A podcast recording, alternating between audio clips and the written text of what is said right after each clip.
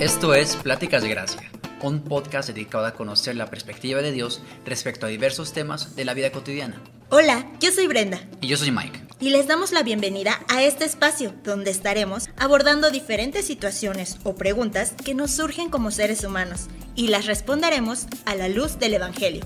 Dejemos que Dios sea el que renueve nuestra mente a través de su palabra. Bienvenidos. Bienvenidos a este primer episodio de la tercera temporada de Pláticas de Gracia. Yo soy Mike. Y yo soy Brenda y nos da muchísimo gusto poder estar aquí en esta nueva emisión del podcast con ustedes. En este episodio, en esta temporada, vamos a hablar de un tema que forma parte crucial de nuestro día a día y se trata de las finanzas. ¿Cómo administrar nuestras finanzas de una manera bíblica? ¿De quién es el dinero? ¿Cuántas veces no nos afanamos por ahorrar, invertir o porque no tenemos suficiente dinero? ¿Cuánto tiempo y energía gastamos en acumular riqueza y luego gastarla? Es por eso que en esta temporada que inicia estaremos cubriendo algunos episodios sobre finanzas. Nuestro manejo financiero es muy importante porque refleja quiénes somos y cómo somos. Para Dios, este es un tema muy, muy importante y esto lo, lo realizó Howard Dayton en un estudio donde dice que 2.300 versículos en la Biblia hacen referencia directa al dinero y a las posesiones materiales. De ese tamaño es tan, tan importante este tema. Y el Nuevo Testamento se estima que un 10% se trata sobre las riquezas y tesoros terrenales. Entonces, en estos tiempos hemos visto cómo la idea del dinero en las iglesias, de una manera, de un lado, ha sido satanizada, ¿no? Muchas iglesias ven mal, por ejemplo, que los cristianos tengan posesiones, que tengan dinero, propiedades lujosas, que se vayan de vacaciones a Europa, porque probablemente está corrompido, lo que dicen, ¿no? Y también incluso ah, dicen que las mujeres no deberían de trabajar. Entonces, por eso es tan crucial esto, porque ¿de quién es el dinero? ¿Qué es lo que dice Dios sobre el dinero? Entonces, vamos a comenzar con este episodio donde conoceremos de quién es el dinero y la verdadera importancia saber administrarlo. Y lo primero es que nos vamos a basar en el pasaje de Primera de Crónicas 29 del 10 al 14, que dice, Asimismo se alegró mucho el rey David y bendijo a Jehová delante de toda la congregación, y dijo David, Bendito seas tú, oh Jehová, Dios de Israel, nuestro Padre, desde el siglo y hasta el siglo. Tuya es, oh Jehová, la magnificencia y el poder, la gloria, la victoria y el honor, porque todas las cosas que están en los cielos y en la tierra son tuyas. Tuyo, oh Jehová, es el reino, y tú eres excelso sobre todos. Las riquezas y la gloria proceden de ti, y tú dominas sobre todo. En tu mano está la fuerza y el poder, y en tu mano el hacer grande y el dar poder a todos. Ahora pues, Dios nuestro, nosotros alabamos y loamos tu glorioso nombre, porque ¿quién soy yo y quién es mi pueblo para que pudiésemos ofrecer voluntariamente cosas semejantes? Pues todo es tuyo y de lo recibido de tu mano te damos. Este pasaje en este pasaje, el rey David está con el deseo de construir el templo para Dios. Ese siempre ha sido su deseo. En el contexto vemos que quien lo edificó fue Salomón, no sé si recuerdan, pero pues aunque David tiene riquezas y gloria, él reconoce que todo, todo, todo proviene de Dios y que él es el dueño legítimo de todas las cosas. Sí, justo, exactamente. Este, este pasaje es me impactó muchísimo cuando lo estaba estudiando, porque el rey David tenía todo, como, como dices, Bren, de, o sea, fue un pastor, pero es como que del, lo más bajo llegó a la cima, ¿no? Y él pudo haber dicho, no, por mí yo llegué, soy yo contra el mundo, confía en ti, este, cree en ti mismo, eh, no necesitas a nadie más más que tú, pero lo que él dice y está reconociendo es en su humildad, que dice, tuyo, Jehová, es el reino y tú eres exceso sobre todos, tú dominas todo, en tu mano está la fuerza y el poder y tú haces y tú das el poder a quien quieres prácticamente, ¿no? Entonces, él, de la abundancia de su corazón, hablaba estas cosas. Y de, una manera similar nosotros también demostramos al, al hablar si nuestra avaricia, si nuestra codicia o si nuestro Dios es el dinero. Un ejemplo parecido, paralelo, es Romanos 11:36, que dice, porque de Él y por Él y para Él son todas las cosas, alza la gloria por los siglos. Y muchas veces olvidamos esto, que Dios es el dueño de todo y caemos en el tenebroso, pues sí, miedo de, la inseguridad. No confiamos en Él y creemos que el dinero puede, eh, pues, cubrirlo todo. Es una herramienta, por supuesto, pero puede tener un efecto perverso en nuestros corazones, porque por ende lo podemos convertir en nuestro ídolo, ya que el dinero te puede hacer sentir, ¿cuántas veces no lo vemos? O sea, nos cae el aguinaldo, nos cae el cheque y ya dices, ay, ahora sí ya, estoy un poquito más, más seguro, ¿no? Más independiente, más autosuficiente. Y por eso olvidamos a Dios. Y en Mateo 9, 19, 24, Jesús menciona que es más fácil pasar por un camino, por una, eh, perdón, Jesús menciona que es más fácil pasar, sí, un animal tan grande como el camello por el ojo de una aguja que un rico que entre en el reino de los cielos. Y el contexto, él decía yo, pues ya tengo todo, ya lo cumplí, casi casi perfecto, ¿qué me falta? Y Jesús le dijo, ah, pues tu Dios es tu, pues, tus riquezas, vende todo lo que tienes y dáselo a los pobres. Y esto fue lo que no le gustó.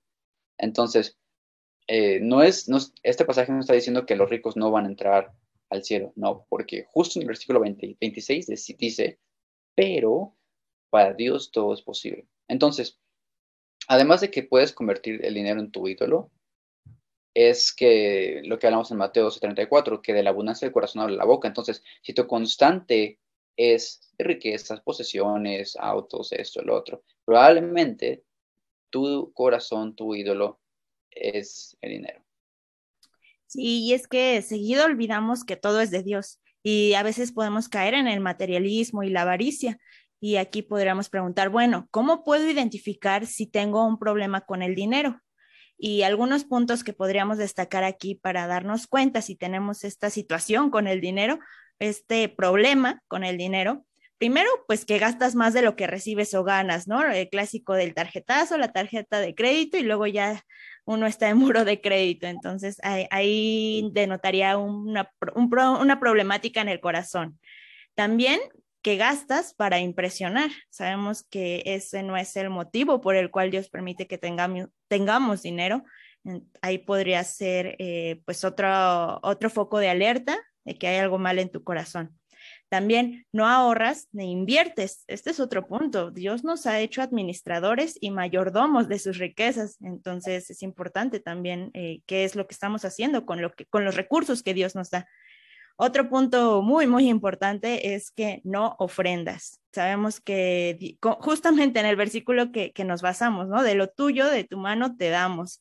Y, y, en eso consiste la ofrenda, en dar de lo que Dios nos ha dado una parte para, para la expansión del reino de Dios. También podría ser otro punto, que buscas más al dinero que a Dios, ¿no? Como lo que mencionabas, Mike, que eh, te enfocas tanto en tener dinero, en tener riquezas, en tener esa seguridad que antes orar a Dios, buscas el dinero, buscas esa seguridad, algo físico que te pueda traer paz y pues eso no es lo que Dios quiere. Y finalmente que olvidas que solo eres un mayordomo de lo que Dios te da y a veces nos aferramos tanto a los, a los bienes materiales y decimos, no, no, no, este es mi dinero, este es mi coche, esta es mi casa y nadie, nadie, nadie me la quita. Pero todo es de Dios. Entonces aquí hay algunos focos de alerta que debemos tomar en cuenta para examinar nuestro corazón y ver si no estamos teniendo un problema de idolatría hacia el dinero. Sí, justo lo que dices es, y ya se pudo, yo que se pudo haber dicho igual al revés, ¿no? Primero, olvidas que eres un mayordomo de Dios y por ende gastas más de lo que recibes, gastas para impresionar, no ofrendas, etcétera, ¿no? Y justo, o sea, en la iglesia una vez como ejemplo, eh, una hermana cerca a mí me dice, Mike, ora por mí, fíjate que estoy batallando con el dinero, las finanzas ya no me alcanza, este, no sé qué voy a hacer, tengo que pagar colegiaturas del, del, de, la, de, mis, de mis hijos, etcétera. Y, ok, pues se puede ayudar en lo que pueda ayudarte, pues sí, este, ¿qué puedo hacer? Este, es cumpleaños de uno de mis hijos y le compré este iPhone y ahí dije, ah, pues, pues con razón, o sea, estás gastando más de lo que tienes. No se trata, o sea, sí hay que orar, pero más que orar es simplemente poner acción de no gastar más de lo que recibes, de no gastar para impresionar, porque da de la mano, si un iPhone es solamente un, es un lujo que tu hijo no necesita. Entonces, necesita un celular. pero no un iPhone que vale 25 mil pesos. Y menos a meses sin intereses, porque vas a terminar pagándolo y hasta más. Entonces, muy mal ahí es, y muchos de los cristianos les falta esto, este, tener un poquito más de educación financiera. Pero vamos a tocar este tema de un pasaje bíblico, que es de Lucas 19, 15, 23, y lo voy a leer rápidamente. Dice, aconteció que vuelto él, es una parábola, después de recibir el reino, mandó llamar ante él a aquellos siervos a los cuales había dado el dinero. Este está haciendo referencia a Jesús, a, Dios, de lo que él nos dio. Entonces, mucha atención aquí. Entonces vino el primero diciendo, Señor, tu mina ha ganado diez minas. Él le dijo, excelente, buen siervo, por cuanto en lo poco has sido fiel, tendrás autoridad sobre diez ciudades. Vino el otro diciendo, Señor, tu mina ha producido cinco minas. Y también este dijo, excelente, también sé sobre cinco ciudades.